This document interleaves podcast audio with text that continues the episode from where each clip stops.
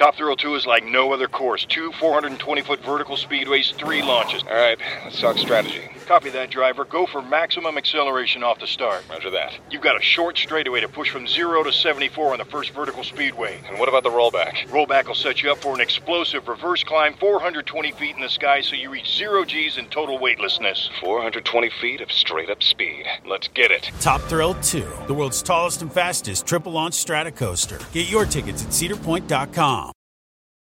The longest field goal ever attempted is 76 yards. The longest field goal ever missed? Also 76 yards. Why bring this up? Because knowing your limits matters, both when you're kicking a field goal and when you gamble. Betting more than you're comfortable with is like trying a 70 yard field goal. It probably won't go well.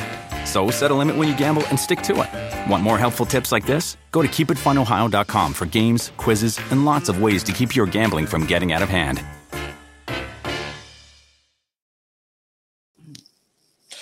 Hola, hola, ¿qué tal? ¿Cómo están? ¿Hace cuánto que no nos veíamos? Bienvenidos aquí al canal de Ponchote y al Ponchote Podcast. Con esta que yo pensé que iba a ser la última reseña, pero ¿qué creen? No. Sorpresa porque el capítulo 20 está dividido en parte 1 y parte 2. Y esta es la reseña de la parte 1. Y para eso tengo una invitada especial que me da gusto que esté aquí porque nunca había estado. La licenciada Maggie, ¿cómo estás? Hola, buenas noches a todos. Gracias, gracias por estar aquí. Sí, ya sé, eh, pero bueno, aquí estamos ah, atentos siempre en cuanto terminó. Nos quedamos así como de, ¿cómo? Y la entrevista con el licenciado, ¿y qué pasó cuando se separó de Sergio? Y, pero bueno, igual la primera parte está muy buena, porque no sé tú, pero yo podría decir que esta primera parte, nunca alguien había cortado tantos pescuezos con una sonrisa en la rostro, ¿no? Efectivamente, volaron cabezas de una manera linda, por decirlo de alguna forma. Sí, la, la, elegancia puede ser el arma más letal si se sabe usar bien. Y creo que aquí con un despliegue de elocuencia y de elegancia, pero así, mira, WhatsApp, WhatsApp, uno, otro, dos, vamos dándole a todo el mundo. Sí, como en Kill Bill. Ándale. Eh, Mari Kill Bill, Raquel Kill Bill, se convirtió en esa parte. Pero bueno, vamos a empezar para que sepan por qué decimos lo de Kill Bill. Empieza, se llama capítulo 20, Cárcel en México, el veredicto final y el adiós a Gloria Trevi y Sergio Andrade. Me encanta que ponen los nombres completitos. Nunca ha habido ningún problema ni nada por el estilo. Entonces dice que épico, honestamente, el inicio, ¿eh? La verdad que yo no sé quién escriba esos inicios, pero qué bonitos les quedan. Habla ella de que siempre uno le tiene miedo a una cosa, a otra, a un montón de cosas, pero que el miedo más grande que tenemos todos los seres humanos, y es real cuando lo meditas, es el miedo al cambio. Y, y aunque el cambio sea ser libre, da mucho miedo. Muchas personas no lo hacen porque prefieren estar mal, como bien dice como ella, como decía Juan Gabriel, no cabe duda que es verdad que la costumbre es más fuerte que el amor. Y y dice, bueno, que, ella venía del miedo que tenía en la infancia, el miedo de ser Andrade, el miedo en la cárcel, de estar todo el tiempo como amarrada y que ya al fin venía la anhelada libertad. Y dice algo que dice muy, muy padre. Si vences tu miedo más grande, te espera el otro lado. Eh, no te vas a poder llevar nada, ni rencores, ni recuerdos, ni amistades, ni secretos. Nada te puede anclar al lugar al que estabas antes. Adiós, Mari. Sentí que era Raquel diciéndole a Mari, vas a pasar por este proceso y te espero del otro lado, pero aquí no me traigas nada del pasado, vamos a empezar de cero. Sí, así como tus, chifladeras, déjalas allá. a ver, yo te sigo queriendo mucho, pero ah, cómo me hiciste la vida. Así lo veo como una mamá con su hija de, mira, yo a ti te quiero mucho, pero todas tus estupideces déjalas allá porque ya no vuelvas en la vida, no traigas nada porque si no, capaz que va a estar regresando cada ratito. Así que cortar de tago con todo. Y bueno, creo que estuvo muy bonita. ¿Qué opinas de estas primeras palabras? Sí, me gustó, sobre todo porque le dice, ¿no? Vas a tener que dejar atrás miedos. Eh, incluso le dice los secretos. Y esa parte me parece muy importante en toda esta historia que creo que sigue plagada de secretos. Exacto, los secretos, como diciendo justamente, es hora de hablar, que hay que ver lo que le pasaba por no hablar a Raquel más adelante. Pero bueno, le dice adiós a Mari y con esto llega la tercera etapa, que es con Raquel. Que yo sí quiero una tercera temporada, por favor. No sé con quién haya que hablar, díganos, pero que una tercera temporada porque es muy interesante lo que puede venir. Pero bueno. hay que levantar firmes.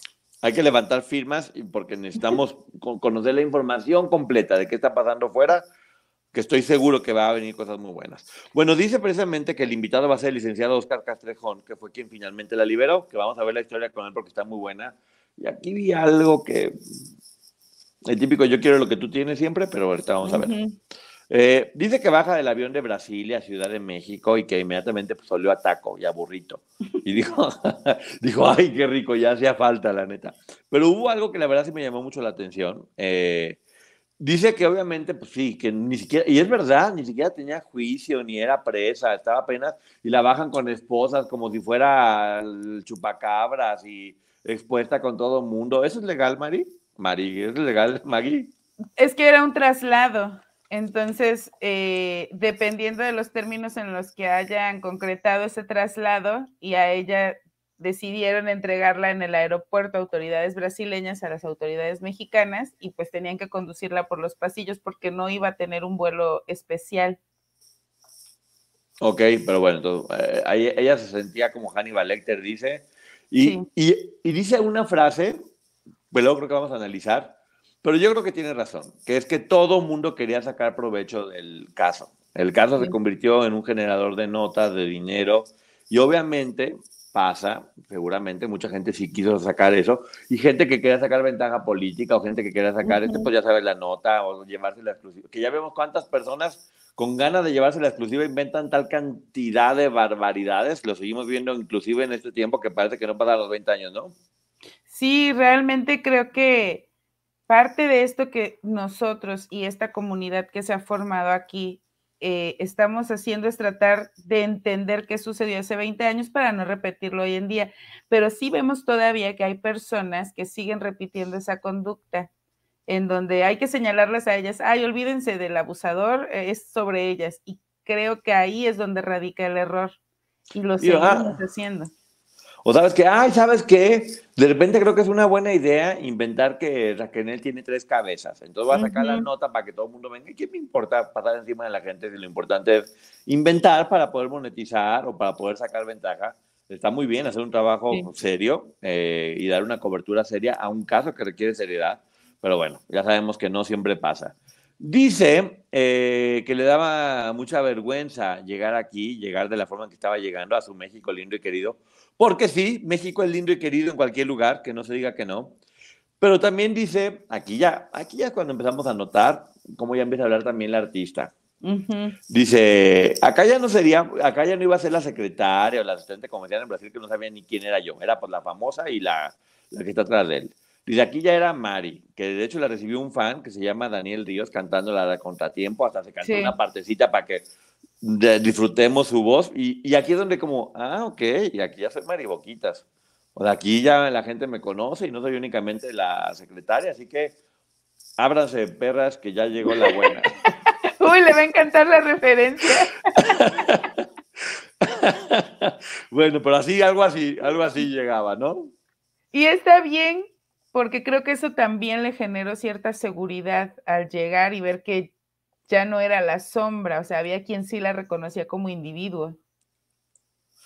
Sí, y luego eh, dice que después, en, parte de este traslado, que vio una mujer que ni siquiera reconoció, eh, una mujer de pelo negro, blanca, que la vio y que estaba como llorando, como feliz y nerviosa y que no entendió. Hasta después que, que le dijeron machi, se dio cuenta que era su hermanita Alejandra, que voló y hizo todo lo imposible por verla, por lo menos en el traslado de muy lejos, ni siquiera podían abrazarse, ni platicar, ni nada. Pero lo que la hermana hizo, ay, es que sí, sí tiene cosas muy bonitas también este capítulo. Sí. Y, y la verdad que es muy buena para platicar estas cosas como, pues todo, es muy buena para platicar en general. ¿Qué Es que de la hecho el, el que mencione que su hermana tuvo que comprar un vuelo internacional a quién sabe dónde solo para poder pasar a la sala y verla a través de un espejo, digo, de un cristal, me parece desgarrador, porque no sabemos tal vez el esfuerzo que hizo la hermana y el que la describa diciendo que la había dejado siendo una niña y ahora era una adulta, madre de dos pequeñitos, casada. Dices, ¿cuánto tiempo de Raquel se perdió en este grupo y se alejó de su familia? Aquí tengo una duda que honestamente, no quiero ser Grinch, pero es una duda auténtica.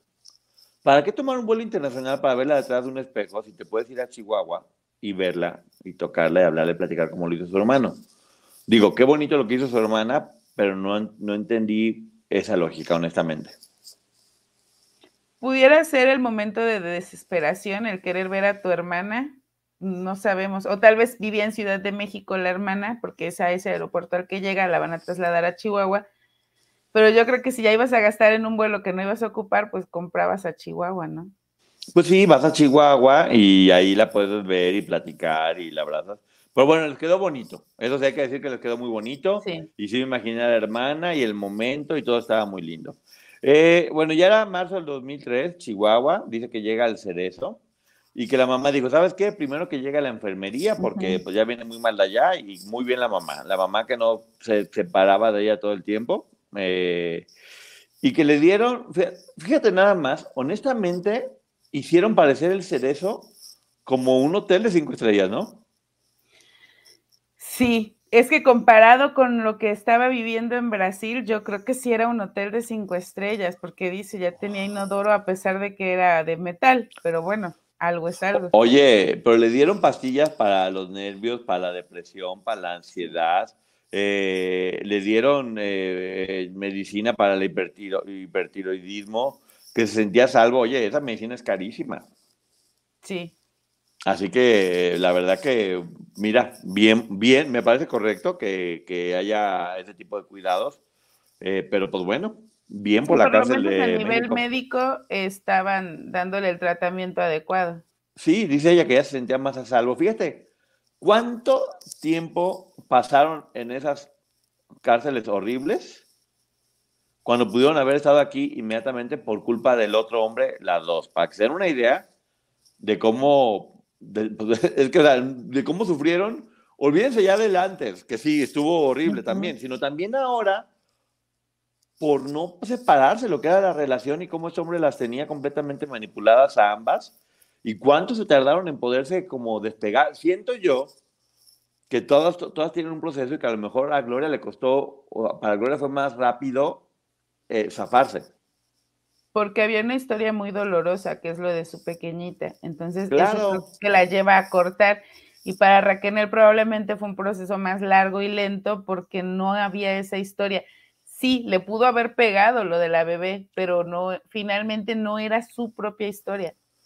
Pero además tenía el aliciente de Ángel Gabriel y además ella había estado en hospital y en el convento, entonces estaba fuerte físicamente para tomar decisiones se sentía más empoderada. Con la fuerza que le daba el hijo y la comida que estaba teniendo y los cuidados, Raquel acuérdate que estaba en un hoyo sin fuerza ni para caminar.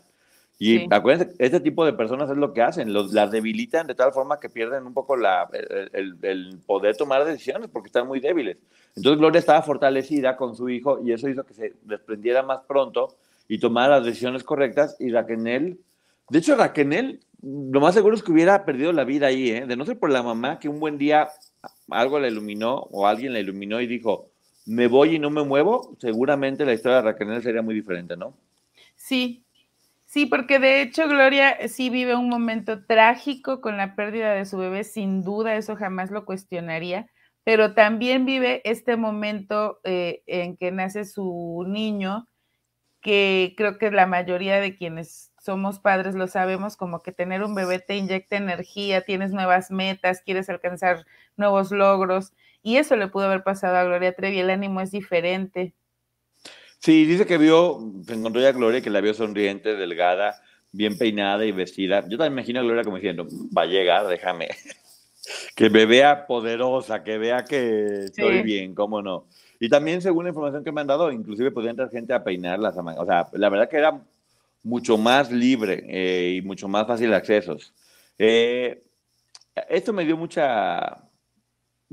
Sentí, no sé si tristeza o bonito, porque dice que obviamente pues que estaban llorando, dice ella, por todo lo que le hice y por todo lo que ella me hizo.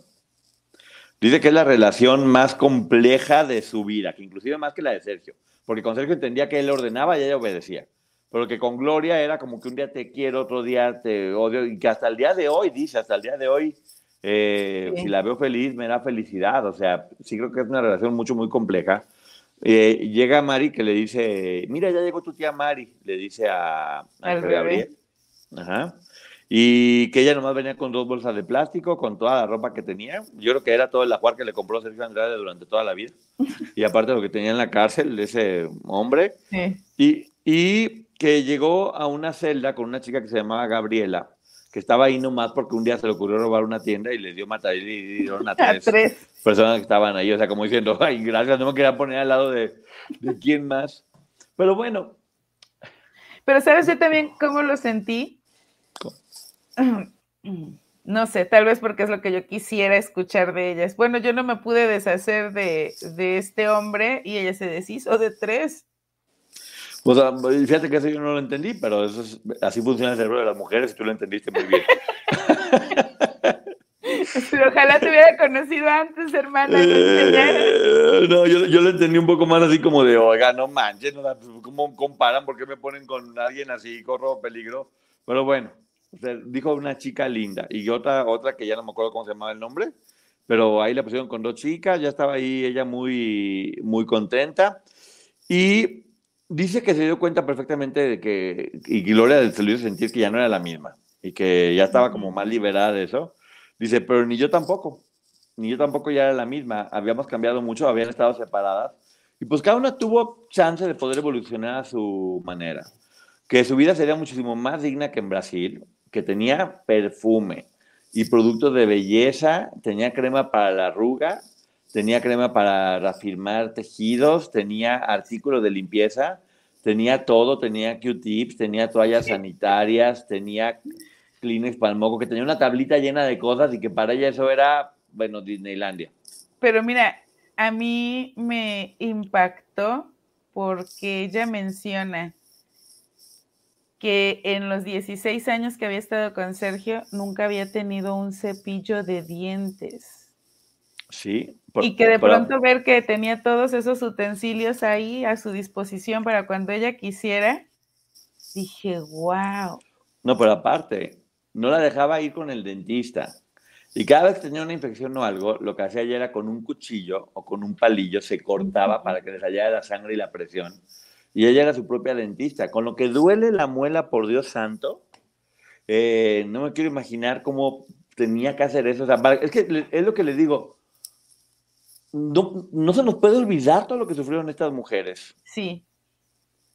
Sí, y miren, de verdad, yo sé que hay cosas que podemos decir, ah, no estoy muy de acuerdo, creo que ahí está omitiendo alguna información, pero lo voy a decir eh, a manera personal, cuando dijo lo del cepillo de dientes, dije, wow, si aquí tenemos una obsesión en casa con la limpieza dental y es como a cada rato y el hilo dental y el cepillo. Porque yo, yo, yo tengo como cierta aversión a los malos olores o saludar a alguien y que le vuela la boca, me puede mucho. Y cuando lo pensé, dije, es que esta mujer ni siquiera, o sea, yo puedo decir, ay, estoy loca por estar juzgando esa parte, pero ella no tenía ni siquiera esa opción porque no tenía un cepillo de dientes. No, lo básico, lo que todo el mundo debe tener por lo menos, pero no. Dice que ya va con el dentista. Es lo que te digo, la tienen dentista, tienen, la verdad que a eso habla bien de, del cerezo.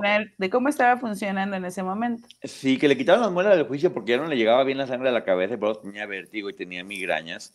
Y que tenía bruxismo, que es apretar la mandíbula muy fuerte, que te puede yo tengo eso, te puede romper los dientes, también te puede romper los dientes y es horrible. A veces amaneces con dolor de cabeza y no sabes ni por qué y es porque toda la noche estabas apretando horrible y tienes que usar una guarda que es como de caballo, pero bueno, eh, ahí le arreglaron todo eso. Ella menciona que es por el estrés.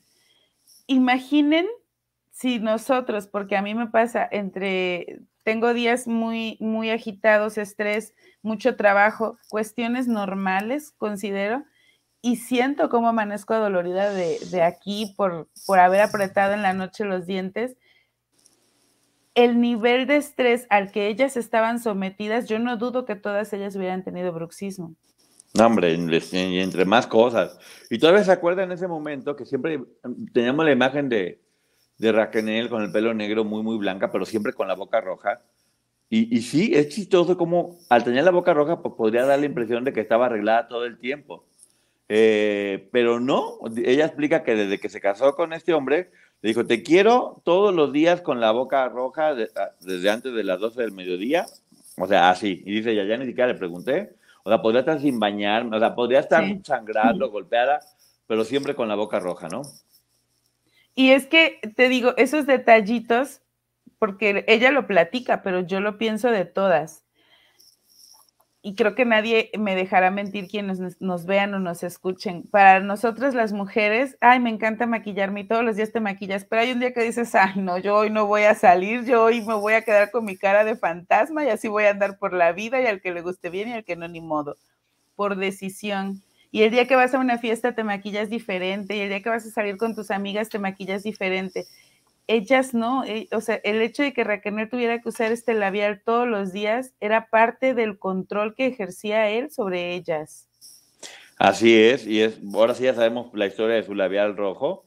Y dice que bueno, que ya se sentía como empoderada y que ya estaba como dispuesta a hablarle a la gente, que se metió a clases de baile en las tardes eh, y que también empezaba eso, como a reconectar con la gente, a tener más amigas, a socializar. Recuerden que no hablaba nadie si no le dan permiso más que a las personas que estaban ahí dentro de, ella. Y pues en la clase de baile, resulta que llegó un instructor como de 33 años. ¿Y qué crees? Pues que le empezó a coquetear. Dice que ya sintió como, a ver, vamos a ver cómo le puedo coquetear aquí. Ando sintiendo como ya algo que hace falta, lo cual me da gusto porque ya habla de cómo estaba despertando. Sí, Sí. Porque eso pasa siempre, ¿no? Cuando uno se siente mal y luego te sientes bien, pues lo primero que quieres es sandunguea. Exacto. Y mira, ella venía de haber sido sobajada en todos los sentidos y que de repente empiece a sentir eh, atracción por este instructor y coquetearle y besuquearse, como dijo ella, qué padre. Pues estaba recuperando esa vida que había perdido por tantos años. Pues sí, pero a ver, Raquel, a ver, le da primero, le pide un beso y se lo da, y cuando le pide el segundo le dice que ya no. Raquel duele. Solamente por esas cosas duelen, y no me refiero al alma, Raquel, esas cosas duelen. Y pobre bailarina después no podía me bailar. Consta, pero he escuchado porque que sí, tenía la lágrima en el ojo el, el, pobre bailarín porque y que ya de hecho le decía, "Oye, no puedes hacer eso." si vas a estar dando, si vas a andar dando pie, pues Raquel, por favor, con la lágrima se lo decía el hombre. El pobre instructor caminando apretadito. No, no, no, no, no, no, no. De hecho, creo que ese día desayunó huevos cocidos. Pero bueno, no sé, eso, eso no lo platicó, pero bueno, podemos platicar algo al respecto de, de eso. Y dice ella que tiene razón, dice, de repente me di cuenta que no sabía qué era internet, ni iTunes, ni chat, nada, no sabía nada me di cuenta que estaba en 1984 dentro de mí. O sea, con lo que yo me había quedado, es como si hubiera tenido un bucle en el tiempo donde no sabía nada y era como, pues era machi todavía, o sea, era, eh, volví a ser machi como retomé desde que tenía esa edad y ahora pues aprende a hacer todo. O sea, la película de Tom Hanks, del niño que se hace grande, que sigue siendo un niño y que ahora qué hago, cómo me porto, ¿no? Y que ella lo dice, o sea, sentí que estaba en 1984, ahí me había quedado cuando me casé con él, tenía 15 años y ahora tenía 33 y no sabía qué se esperaba de ella o qué hacer eh, a la hora de ligar o de conocer a alguien o de coquetear. Eh, se entiende que la mujer estaba completamente perdida y sucede mucho en los divorcios. La pareja se divorcia y tanto el hombre como la mujer no saben cómo volver a salir o cómo conocer a una persona, cómo funcionan las citas, si vuelves a pedir porque esto me lo han preguntado, oye, ¿todavía se pide que seas tu novia o tu novio? Y yo así, pues no sé, yo también estoy casada y no tengo idea.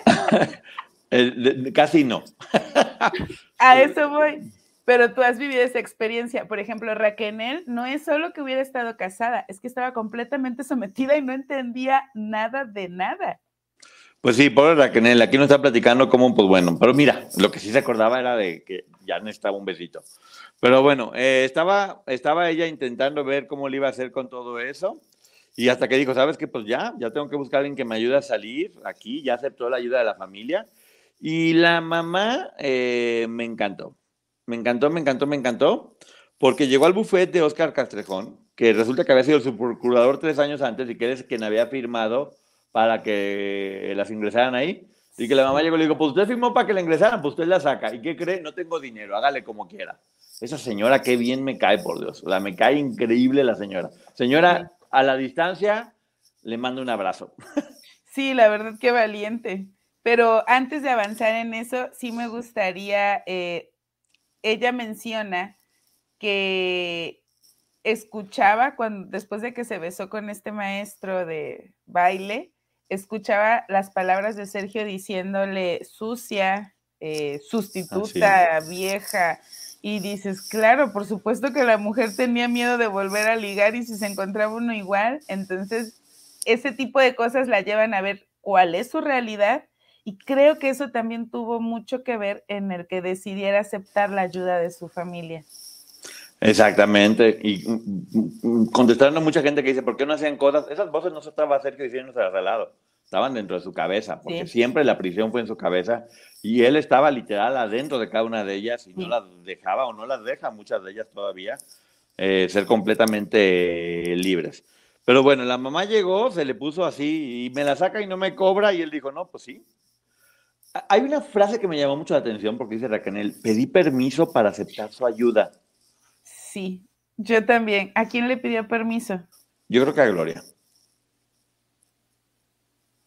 Yo no sé si a Sergio a través de los abogados, si se lo dijo a Gloria para que Gloria a través de los abogados se, los, se lo pidiera a Sergio. Esa parte sí me quedó la duda. Sí, ella se refiere a, eso, a pedir permiso, a lo mejor era como de, oye, pues voy a separarme para ya no seguir trabajando en conjunto, o, o no sé, pero dice que pidió permiso para aceptar su ayuda y dice, al fin me dejé llevar por mi mamá, ya no por lo que me decía una persona, o sea, lo que me decía mi mamá y mi familia, pues como una persona eh, normal, pues, que sabes que tu familia siempre va a decir lo mejor para ti y, eso está bien. Y pues que cuando vio el abogado, que era muy bueno, dijo Gloria, pues yo también quiero, fíjate. Yo también lo quiero a él y al de ella y al de ella y al de ella. Entonces tenía como ocho abogados ya. Pero bueno, se unió eh, con César Fentanes, eh, que fue su abogado hasta el final, y que ella le dijo, no, no, no, yo ya nomás, yo con este me quedo nada más. O sea, no, a mí no manden todos 500 abogados. ¿Sabes qué se me hace muy chistoso?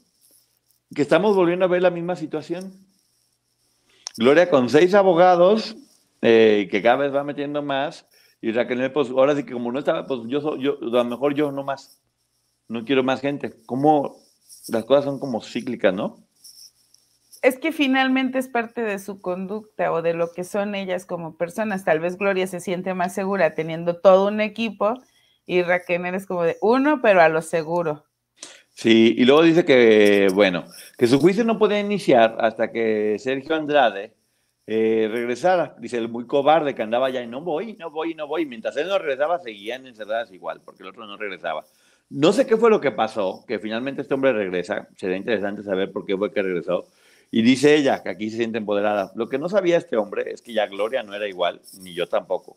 Éramos muy diferentes. Dice, así que ya, si, llegaba, así dice, con sus, con sus ojos de animal abandonado, que me gritaban traidora, pues ya me valía, ¿no? Sí, pero además le dice cobarde. Este cobarde, se encontraría con una Gloria y una Raquel muy diferentes.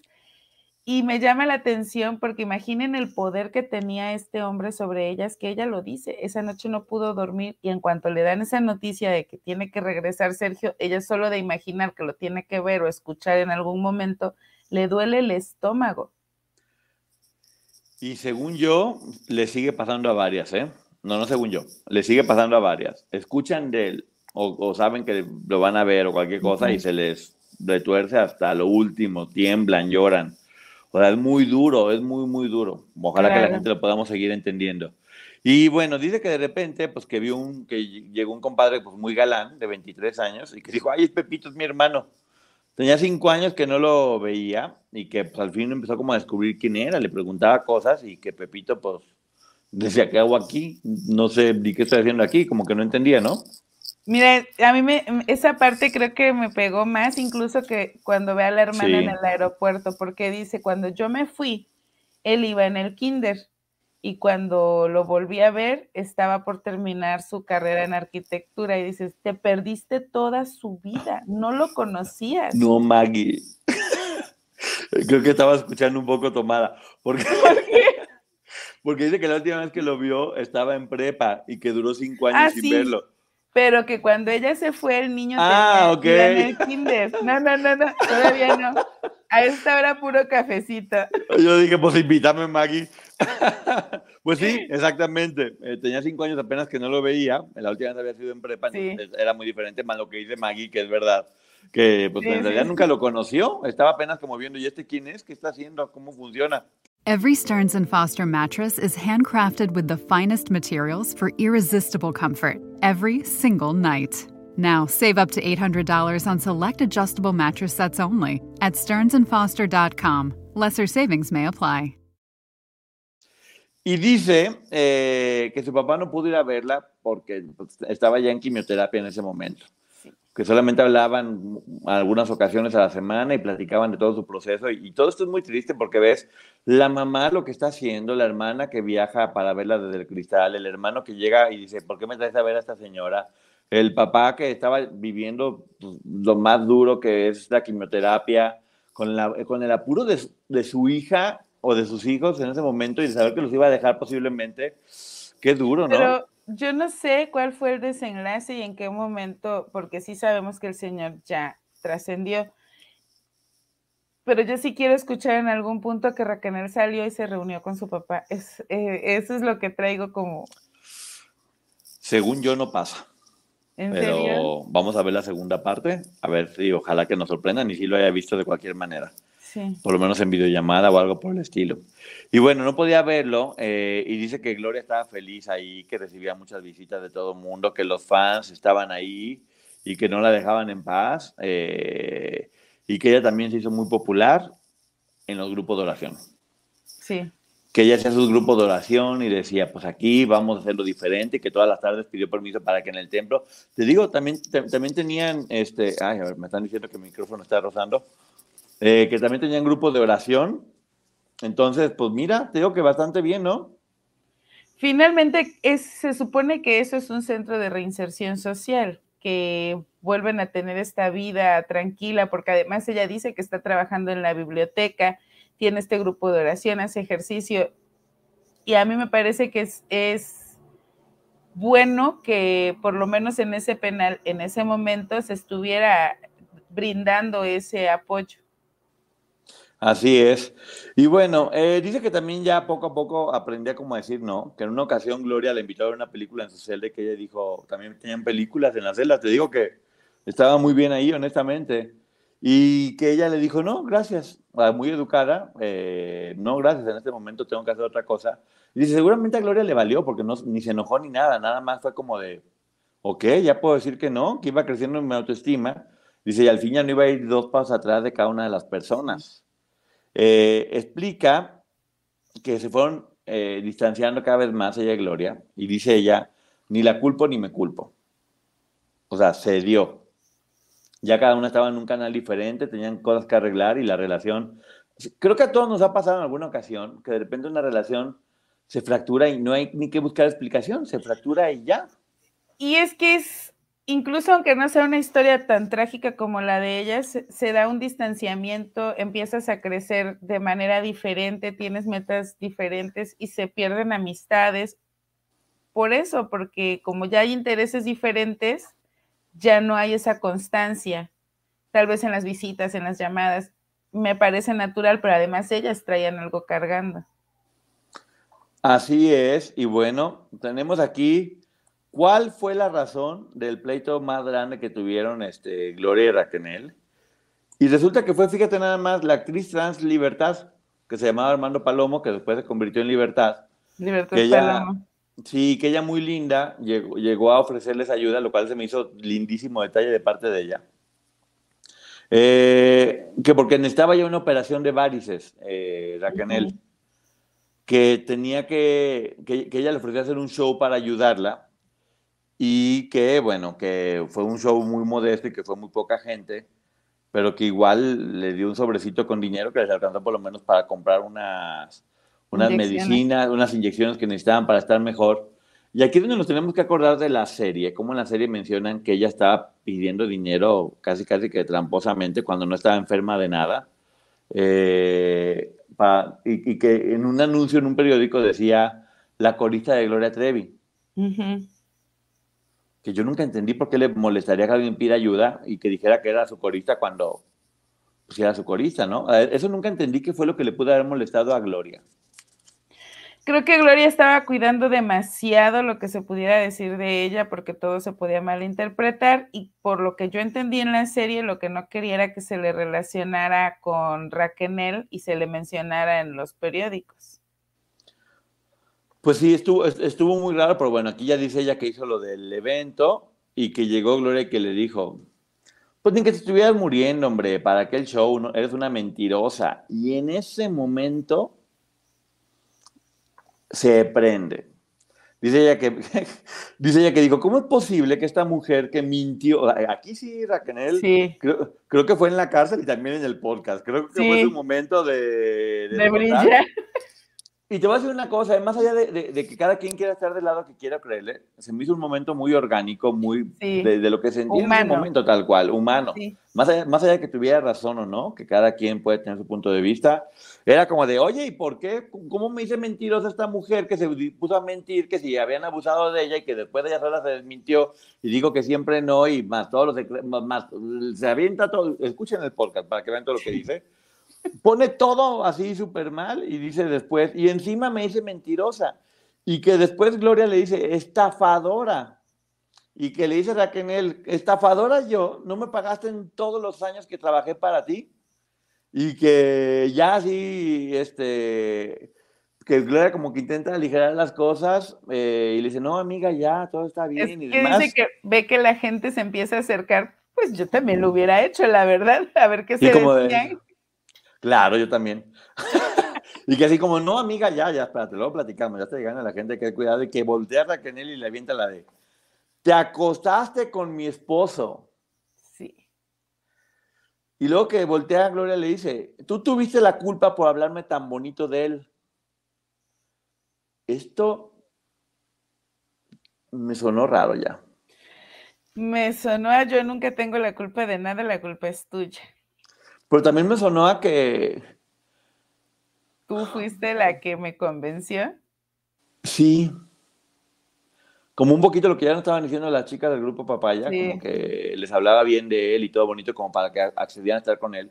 Sabemos que Raquel había entrado desde antes ya con él y que a lo mejor él la había obligado a que convenciera a Gloria. Esto- e- esta parte, y la está comentando Raquel, así suena. Suena en cualquiera de las dos partes porque Gloria le dice. Y se me hace muy valiente de Raquel de decirlo, además, ¿eh? Que Gloria le dijo, si tú fuiste la que hablabas bonito de él, eh, y dice ella, me di cuenta que Sergio seguía ahí, porque estábamos, o sea, era como que Sergio nos estaba manipulando las ideas que él nos metió, él hizo todo, y que dice ella, no puedo creer que haya insultado a Gloria después de tanto tiempo, dice, es como que lo tenía guardado, de, hecho eso de me quitaste a mi marido, Sí. que lo- se lo tragó desde ese momento que lo vio en la cama, ¿no? Y que justo ahí lo suelta y yo sentí que fue como, uff, después de tantos años por fin ya lo saqué, ya me quité ese peso de encima. Sí, pero bueno, sí, sí se ve que cualquier frase que haya dicho una de ellas, pues bueno, como dice ella, Sergio seguía estando ahí. Esa, esa discusión parecía que él había escrito y que estaba teledirigida. Y me acordé, ¿sabes qué? Con esta escena, en la ocasión que Sergio Andrade las puso a cantar a las dos peleándose por un hombre. Sí, es cierto. Era eso, haz de cuenta.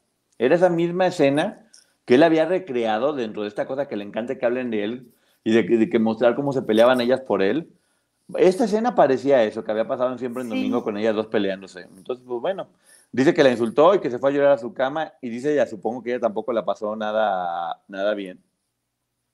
Y dice, pues todo fue idea de Sergio, se dio cuenta.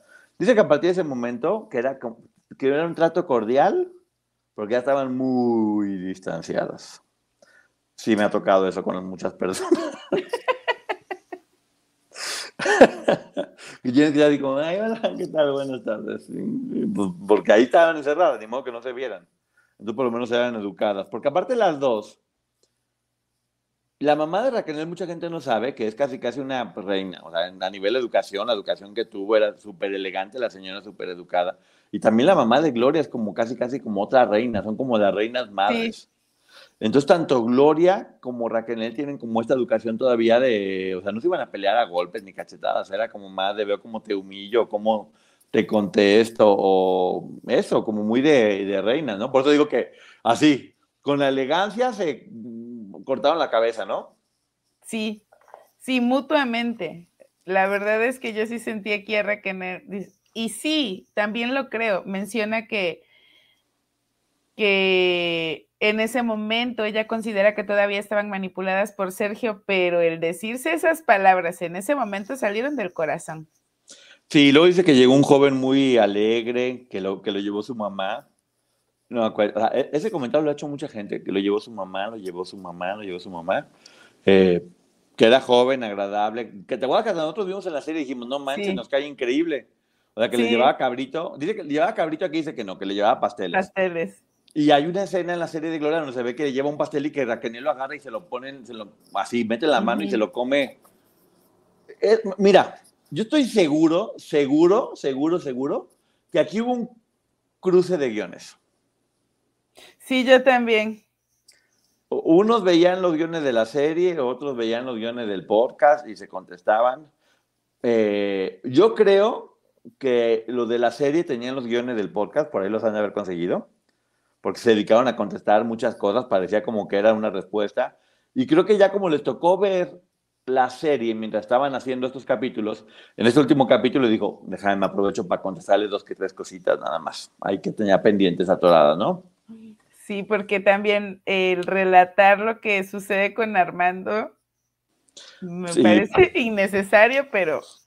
No, pero lo de Armando como quiera, dice, no, pues él, él estaba muy enamorado de ella pero Gloria estaba interesada en un brasileño que conocía ya. Que la iba a visitar. ¡Pum! ¡Pum! Ese sí fue. Sí. Directo al estómago y sin aire.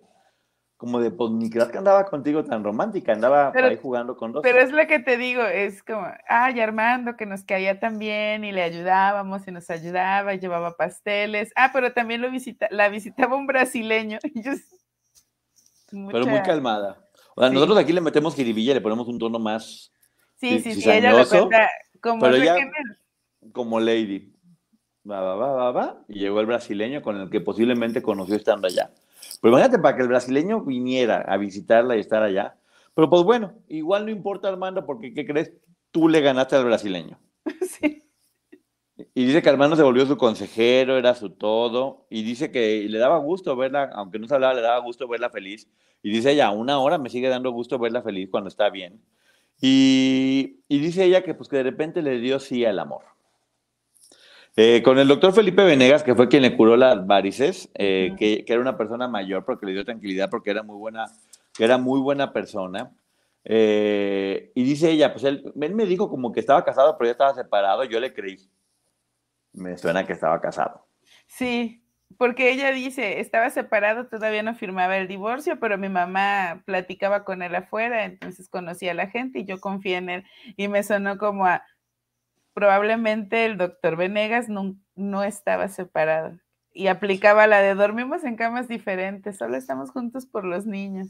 Sí, sí, sí, sí, sí, pero bueno, fíjate nada más, bueno, pues quedó, quedó, a ver, hay algo que yo quiero decir, y es una lógica un poco extraña, pero así sucede. Si él se enamoró de ella, pues no se va, tú no te vas a enamorar de una mujer que es mentirosa, ¿no? Entonces, porque seguramente él, sabía que sí tenía varices. Sí. O sea, sabía que, para que luego que decían que estaba mintiendo, yo digo, pues bueno, si él se enamoró de ella es porque sabía que tenía varices. Y que estaba muy mal y que además eso se puede ver a simple vista, o sea. Sí. Pero bueno, dice que, le dijo, oye, ¿te puedo visitar en, en, en, en tu depa? por decirlo de alguna forma, eh, y que dijo, sí, claro, y pues que a la tercera visita se volvieron amigos y que lo besó, pero que ahora sí lo besó desde el fondo de su cubo que hay, y dice, era puesto a Sergio, era alegre, era relajado, eh, que me motivaba a, pensar independientemente, y dice, y, y nos mandábamos cartas, y en ninguna carta decía ni perdón, ni por favor, ni gracias. Eso me dio ternura. a mí también, ¿Eh? porque dice, eran cartas reales del corazón, no tenía que poner perdón, por favor, ni gracias. Sí, sí, sí. Pero por Raquel, Raquel son palabras muy bonitas. Estuvo, estuvieron mal usadas, pero las tres son palabras muy bonitas. Sí. Pedir perdón te, te, enaltece, por favor, es la educación y gracias también es importantísimo. Pero fíjate cómo la vida que ellas tuvieron que pasar hizo que estas palabras se convirtieran en algo tan horrible, ¿no? Dolorosa. Sí, sí, sí, sí, sí, pero bueno. Dice que, que en ese momento sentía como Mari se iba fumando y como Raquel, ahora sí entrando en la tercera etapa, sí. iba tomando el control. Y que, que, ella, pues que estaba, cuando estaba en Brasil ni sabía de nada, porque ahora todas, llegaban todas sus compañeras y, ya viste lo que dijo Aline, ya viste lo que dijo tal persona, ya viste lo que dijo esta otra persona, ya viste, y que estaba llena de chismes todo el tiempo de lo que estaba diciendo una otra o demás. Y dice ya que sí, que había muchas exageraciones. What kind of fun is waiting for you at Kings Island? The holy cow, we're way too high and here comes the drop kind of fun. The make a splash all summer kind of fun. The I can't believe I ate that whole funnel cake. Let's get another kind of fun. But most importantly, at Kings Island, you'll find for the fun of it kind of fun. Don't wait to start your fun this season. Kings Island is now open weekends. Yo creo que siempre dan como énfasis, y eso también hace Gloria y, y Raquel, en que sí había exageraciones, pero nunca comentan que estaba hablando la verdad y que estaba saliendo. Uh -huh. Porque sí, dicen, había muchas exageraciones, como que estábamos en, tra traficando cosas o demás, y es verdad, eran exageraciones, pero bueno, que hubiera exageraciones no significa que también el 85% de las notas eran testimonios y notas que hablaban de la verdad. En todos los medios, ¿eh? En todos sí, los medios. A mí me llama la atención que ella dice eh, que llegaban y le comentaban todo esto. Yo terminaba expuesta al veneno que disparaba tanta gente, pero es que ese veneno no era completamente veneno, había mucha realidad de lo que estaba sucediendo ahí. Es probable que ella en ese momento lo sintiera como un veneno y que la estaban atacando, pero eran otras chicas contando de, de aquello de lo que habían sido víctimas. O a lo mejor también la intención, ¿eh? Porque también muchas veces yo creo que ella a lo mejor sí. le puso veneno por eso de la intención, porque tú puedes pensar cuando alguien llega y te dice algo, si te lo dice por buena onda, te lo dice con todas las ganas de, de sí, fregar también. y hasta el tonito de voz, como digo yo, parece que están haciendo bolitas de migajón con las manos, cuando hacen así un comentario completamente fuerte. Pero dice, bueno, que aquí viene algo que a mí se me hizo innecesario, pero lo trató muy bien, de todas formas. Dice que que Karina en ese momento se empezó a rumorar que andaba con el gobernador de Chihuahua y dice que ella siente que Karina fue víctima del sistema. Porque sí pasa, que ya estamos viendo ahorita, que cualquier político con tal de colgarse medallas o decir cualquier cosa, pues se toman la foto con la persona enferma, con esta, con la demás, y ella dice que siente que Karina fue usada para que mucha gente se colgara medallas. Que sí creo que tiene mucho sí. de razón, pero también creo que deja para las personas que quieran perjudicar a Karina como ese pequeño es que yo siento que no era necesario mencionar lo que dijo de que Karina andaba con el gobernador, que se rumoraba. Eso lo hubiera dejado fuera y solo decir, creo que a Karina la utilizaron con fines políticos porque finalmente no hay evidencia, no hay un fundamento de que esto que se mencionaba era real. Sí, porque explica que Karina tenía en ese momento 17 años. Uh -huh. Que por cierto, eh, Karina confiesa en una entrevista que cuando Sergio la mandó, que le decía, acuéstate con quien te tengas que acostar, consigue lo que tengas que conseguir, sí. pero no salvas. Qué fuerte, o sea, qué fuerte ese comentario y, y qué valiente Karina que, que lo dice, que lo dice tal cual es y como es. Pero bueno, también platica de Marlene, que dice que al fin la ve, que estaba bien, que después se casó, que tuvo a su, que tuvo a su hijo, que su hijo es modelo, por cierto. Eh, y que la vio bien y que le daba gusto, porque justamente la, la, la, la, última vez que la vio fue cuando se fue con Karine, pues ya sabemos que también Marlene estuvo en prisión y bueno, sigue dando abrazos a través del podcast, que eso me gusta, porque abrazos y también de, degollamiento. Sí, porque también en algún punto menciona, estábamos en la tierra, en Chihuahua, la tierra de Karina, nuestra principal acusadora. O sea, son detallitos no sé si con esa intención los pusieron, pero nosotros como espectadores así lo percibimos. Y, y pero, era lo que te decía, o sea, yo sentí que fue como Kill Bill cortando cabezas. Sí, pero yo admiro mucho la elegancia con la que lo dice, porque sí, está bien que lo diga, es. es lo que piensa, pero lo dice con mucha elegancia y no es, no es burdo, como ya hemos visto muchas cosas que son burdas. y no me refiero sí. a este proyecto, sino a otros proyectos que dicen, por favor, otro de hace mucho tiempo, eh, uno de Pedro Infante, creo. Ay, pobre Pedro Infante caracterizando a Sergio Andrade, no, no, no. No, no les des ideas. No les des ideas, por favor, porque luego no sabemos qué pueda pasar. Pero bueno, eh, dice, que, dice ella que jura que se alegraba cada vez, y sí se lo creo, ¿eh? que cada vez que a Lynn le iba bien, como en algún proyecto a la semana de la cuesta, porque era como de, ok, si le está yendo bien a ellas, hay una vida allá afuera. Yo puedo ser como ellas y puedo lograrlo.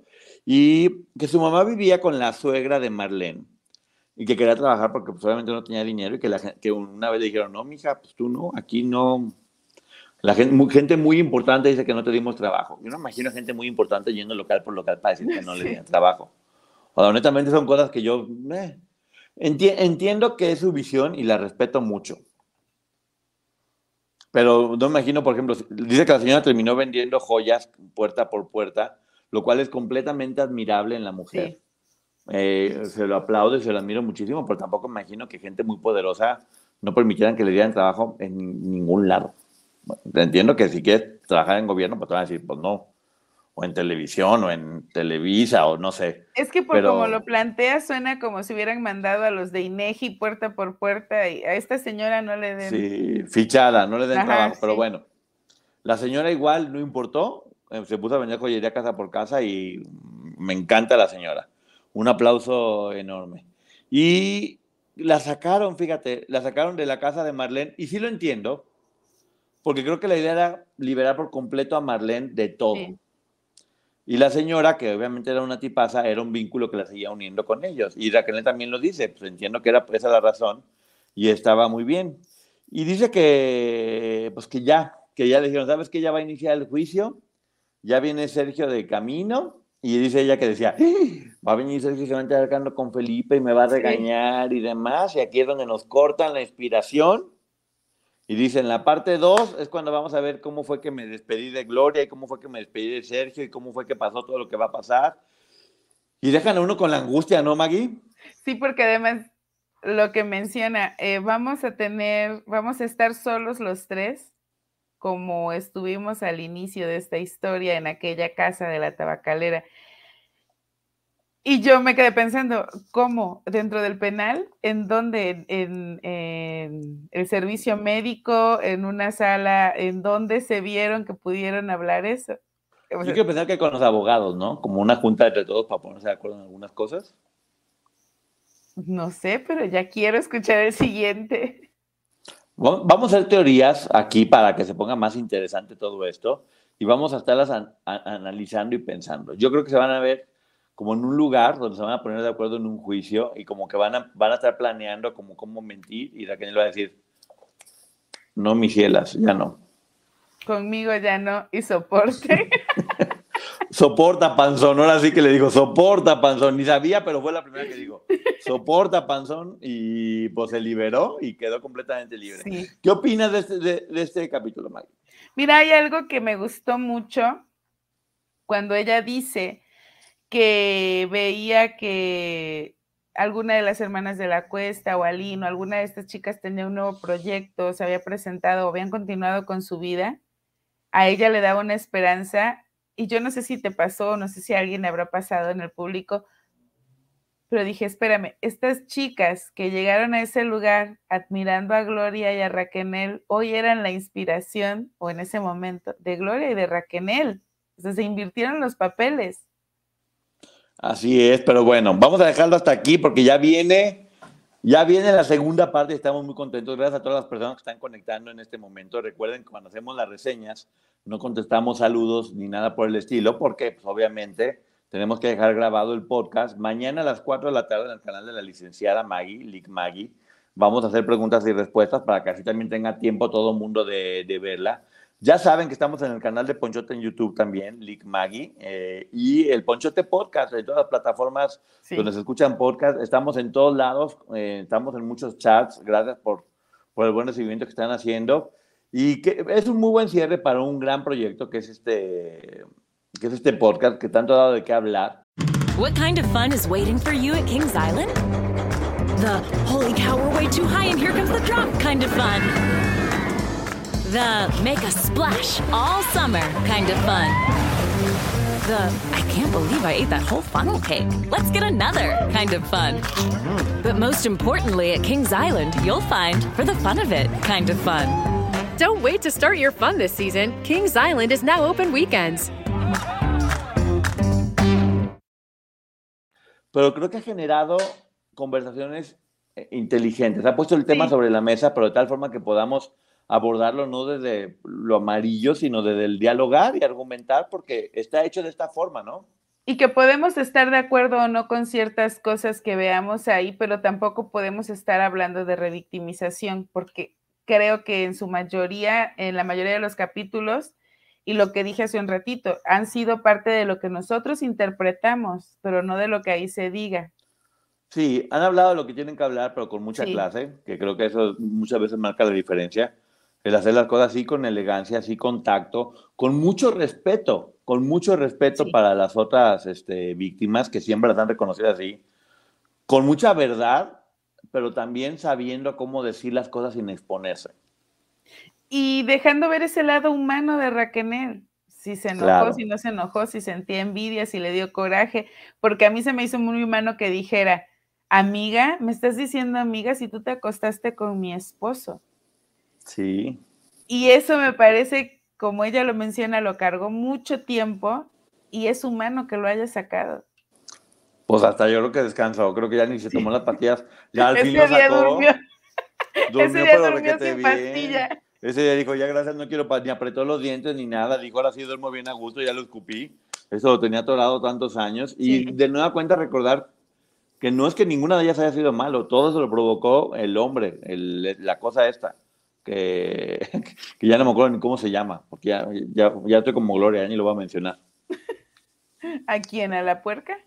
Sí. Eh, no lo iba a decir tampoco, porque luego si lo mencionas tres veces te aparece en la noche. Ay, no, ya no. Pero bueno, muchísimas gracias a todos por haber estado aquí. Nos vamos a ver todavía en el- la segunda parte de este capítulo 20, que está bien que la alarguen un poquito más porque es, es como la escena post créditos. Sí, Y, y vamos a ver qué más le ponen porque yo no sé por qué siento que lo, lo hicieron en dos partes porque van a rematar con algo muy interesante que yo ya quiero andar escuchando. Siempre traen sorpresas. sí. Y por favor, tercera temporada. Es lo único que yo pido, ¿no, Maggie? Sí, de hecho estaba leyendo aquí que ya mencionó ella que sí va a haber tercera temporada, ojalá que sí, porque me parece que todavía hay mucho que contar. Ya sé, pero bueno, muchísimas gracias a todas las personas por haber estado aquí. Fue un placer estar con ustedes en esta madrugada y que aún así haya gente viéndonos. Pero bueno, aquí estamos cumpliendo con el deber. Muertos por dentro, por el pie como un árbol. Muchas gracias, licenciada Maggie. Nos vemos. Gracias a ti, besos a todos. Nos vemos mañana a 4 de la tarde. Vaya a todos. Adiós, Bye. adiós. Sean felices. What kind of fun is waiting for you at Kings Island? The holy cow, we're way too high and here comes the drop kind of fun. The make a splash all summer kind of fun. The I can't believe I ate that whole funnel cake. Let's get another kind of fun. But most importantly, at Kings Island, you'll find, for the fun of it, kind of fun. Don't wait to start your fun this season. Kings Island is now open weekends. One, two, three, four. Those are numbers. But you already knew that. If you want to know what number you're going to pay each month for your car, use Kelly Blue Book My Wallet on Auto Trader. They're really good at numbers. Auto Trader.